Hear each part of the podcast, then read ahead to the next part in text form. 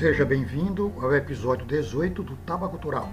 Eu sou José Maria Rodrigues e este é o podcast de quem escreve e quer publicar, e de quem gosta de ouvir poesia e boas histórias. Seguimos em nosso caminho ampliando a proposta de divulgação dos autores e dos livros, enfim, de nossa literatura. Fazemos um panorama de nossa história literária desde os primórdios, falando do que deu certo em nossa poesia, do conto e do romance. Um verdadeiro curso de literatura brasileira para você que precisa e tem pressa, ou você que quer se informar, mas não tem muito tempo.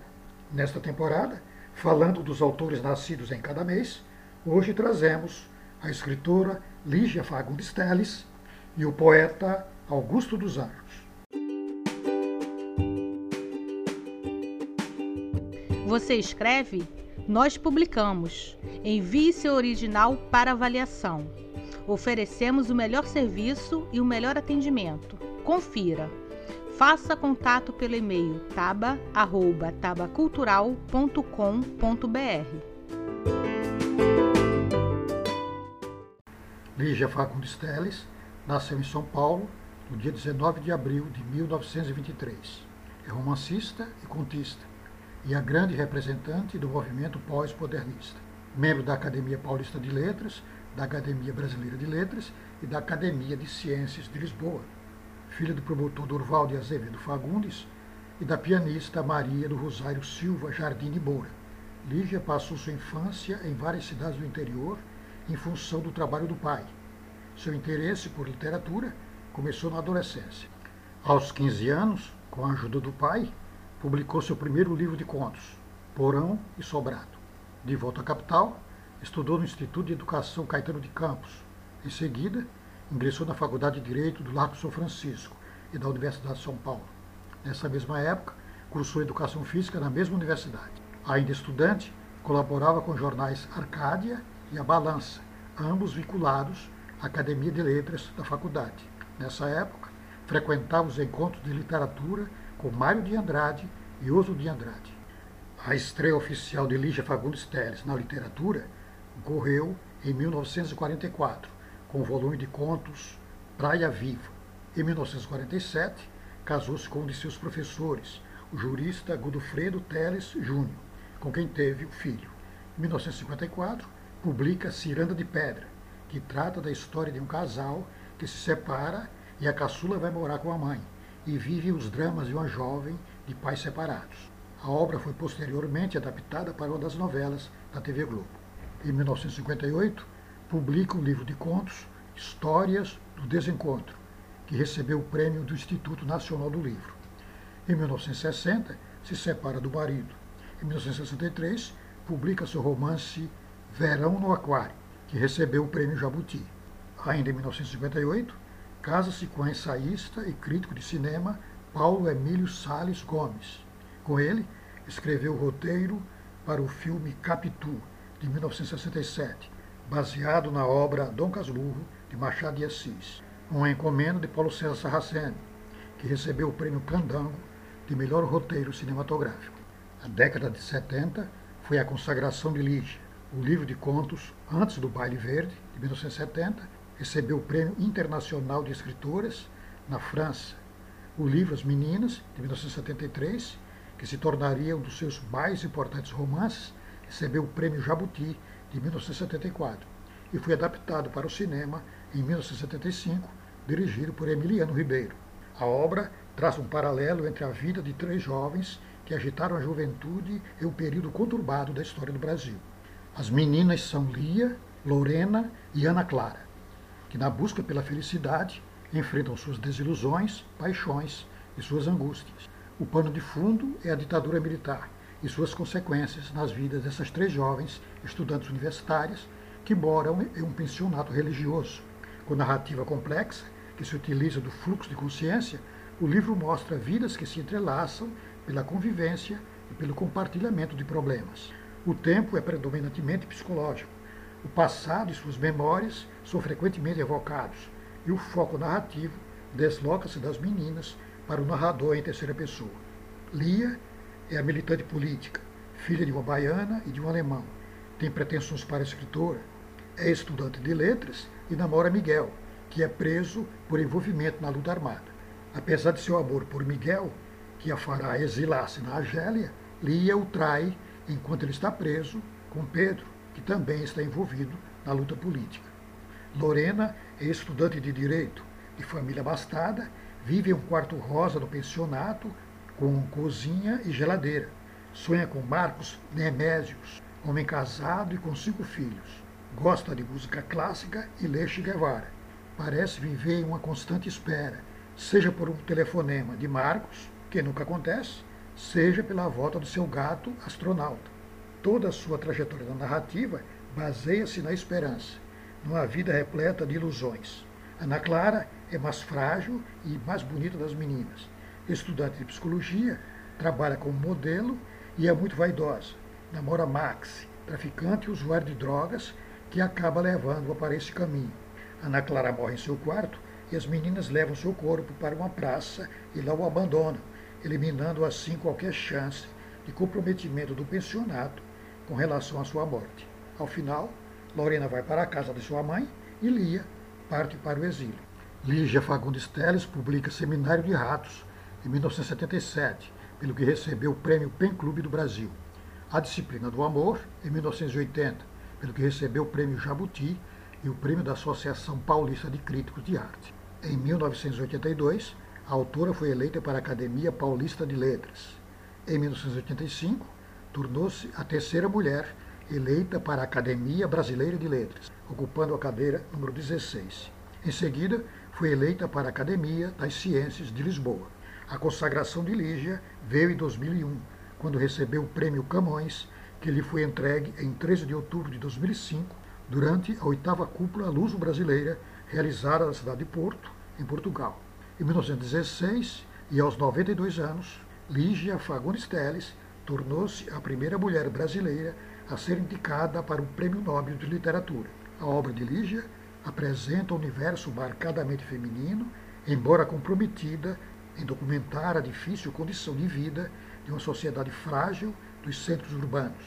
Uma literatura engajada, destinada a documentar a história trágica do país, como se lê em As Meninas por sua vasta produção literária, é considerada, com os seus 98 anos de idade, uma das maiores romancistas e contistas da literatura brasileira e uma das mais destacadas representantes do movimento pós-modernista do Brasil.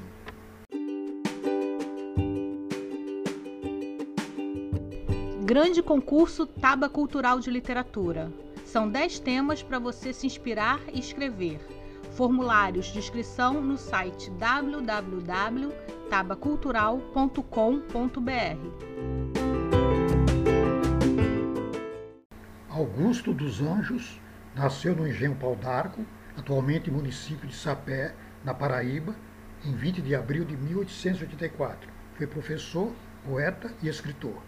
Estudou as primeiras letras com o pai e depois no Liceu Paraibano, onde viria a ser professor em 1908 precoce poeta brasileiro, compôs os primeiros versos aos sete anos de idade. Em 1903, Augusto dos Anjos ingressou no curso de Direito da Faculdade de Direito do Recife, bacharelando-se em 1907. Em 1910, casa-se com Esther Fialho. Sua leitura o influenciou bastante na construção de sua poética e visão de mundo. Com a obra de Herbert Spence, teria aprendido a incapacidade de se conhecer a essência das coisas e compreendido a evolução da natureza e da humanidade. De Ernesto Haeckel, teria absorvido o conceito da monera como princípio da vida, de que a morte e a vida são um puro fato químico. Arthur Schopenhauer o teria inspirado a perceber que o aniquilamento da vontade própria seria a única saída para o ser humano. E a Bíblia usava para contrapor de forma poeticamente agressiva os pensamentos ideais iluministas materialistas que emergiram em sua época. Essa filosofia, fora do contexto europeu em que nascera, para Augusto dos Anjos, seria a demonstração da realidade que via ao seu redor, com a crise de um modo de produção pré-materialista, proprietários falindo e ex-escravos na miséria.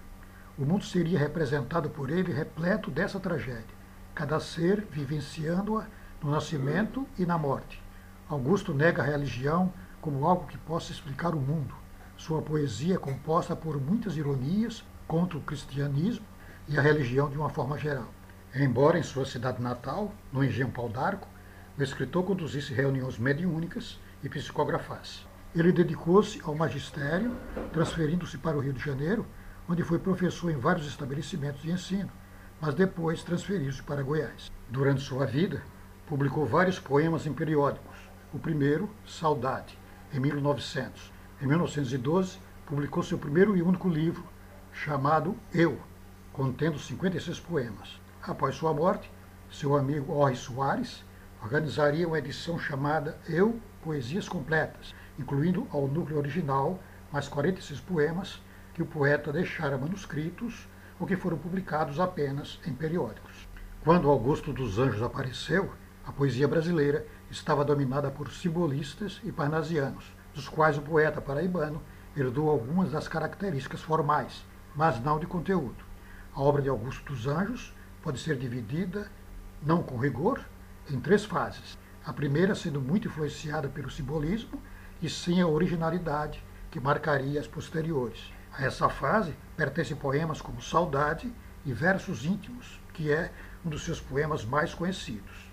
Vês, ninguém assistiu ao formidável enterro de tua última quimera. Somente em gratidão essa pantera foi tua companheira inseparável. Acostuma-te à lama que te espera. O homem, que nesta terra miserável mora entre feras, sente inevitável necessidade de também ser fera. Toma um fósforo, acende teu cigarro. O beijo, amigo, é a véspera do escarro. A mão que afaga é a mesma que apedreja. Se alguém causa ainda pena a tua chaga, apedreja essa mão vil que te afaga, escarra nessa boca que te beija. A segunda fase do poeta possui o caráter de sua visão de mundo peculiar. O exemplo dessa fase é o soneto Psicologia de um Vencido, que direi mais adiante. A última corresponde à sua produção mais complexa e madura, que inclui ao luar. Quando à noite o infinito se levanta, à luz do luar, pelos caminhos quedos, minha tátil intensidade é tanta que eu sinto a alma do cosmo em meus dedos. Quebro a custódia dos sentidos tredos e a minha mão, dona por fim de quanta grandeza o orbe estrangula em seus segredos, todas as coisas íntimas suplanta. Penetro, agarro, ausculto, apreendo, invado nos paroxismos da hiperestesia, o infinitésimo e o indeterminado. Transpõe ousadamente o átomo rude e, transmudado em turilância fria, enche o espaço com a minha plenitude. Sua poesia chocou a muitos, principalmente aos poetas paradasianos, mas hoje é um dos poetas brasileiros que mais foram reeditados. Sua popularidade se deveu principalmente ao sucesso entre as camadas populares brasileiras e a divulgação feita pelos modernistas. A poética do eu, do maior poeta paraibano do século XX, é o grito desesperado para salvar a humanidade, por meio de seu projeto fracassado, da promessa de ressurreição, tal como sucedeu com Jesus Cristo, vencendo a morte da estética, instaurando numa cena inaugural de outra nova e gigantesca civilização brasileira que assombrará o mundo. Sua linguagem orgânica, muitas vezes cientificista e agressivamente crua, mas sempre com ritmados jogos de palavras, ideias e rimas geniais, causou repulsa na crítica e no grande público da época. Ele se tornou popular com o passar do tempo e após a sua morte. O aspecto melancólico de sua poesia, que a marca profundamente, é interpretado de diversas maneiras. Uma vertente de críticos, na qual se inclui Ferreira Goulart, fundamenta a melancolia da obra na biografia do homem Augusto dos Anjos. Para Goulart, as condições de nossa cultura dependente dificultam uma expressão literária como a de Augusto dos Anjos, em que se rompe com a imitação extemporânea da literatura europeia. Essa ruptura de Augusto dos Anjos ter-se-ia dado menos por uma crítica à literatura do que por sua visão existencial, fruto de sua experiência pessoal e temperamento, que tentou expressar na forma de poesia. A obra poética de Augusto dos Anjos se caracteriza por imagens de dor, horror e morte. O uso da racionalidade e assim da ciência seria uma forma de superar a angústia da materialidade e dos sentimentos. Mas a ciência, que marca fortemente sua poesia, seja como valorizada ou através de termos e conceitos científicos, também lhe traz sofrimento. É marcante também a repetição de temas nessa poesia e um sentimento de solidariedade universal ligado à desumanização da natureza e até do próprio humano, o que reduziria todos os seres a uma só condição. Augusto dos Anjos faleceu aos 30 anos, em 12 de novembro de 1914, às 4 horas da madrugada, em Leopoldina, Minas Gerais, onde era diretor de um grupo escolar. A causa de sua morte foi pneumonia. Na casa que residiu durante seus últimos meses de vida, funciona hoje o Museu Espaço dos Anjos. A antiga residência de Augusto dos Anjos, em João Pessoa, hoje é a sede da Academia Paraibana de Letras. Ouçam agora o poema Psicologia de um Vencido.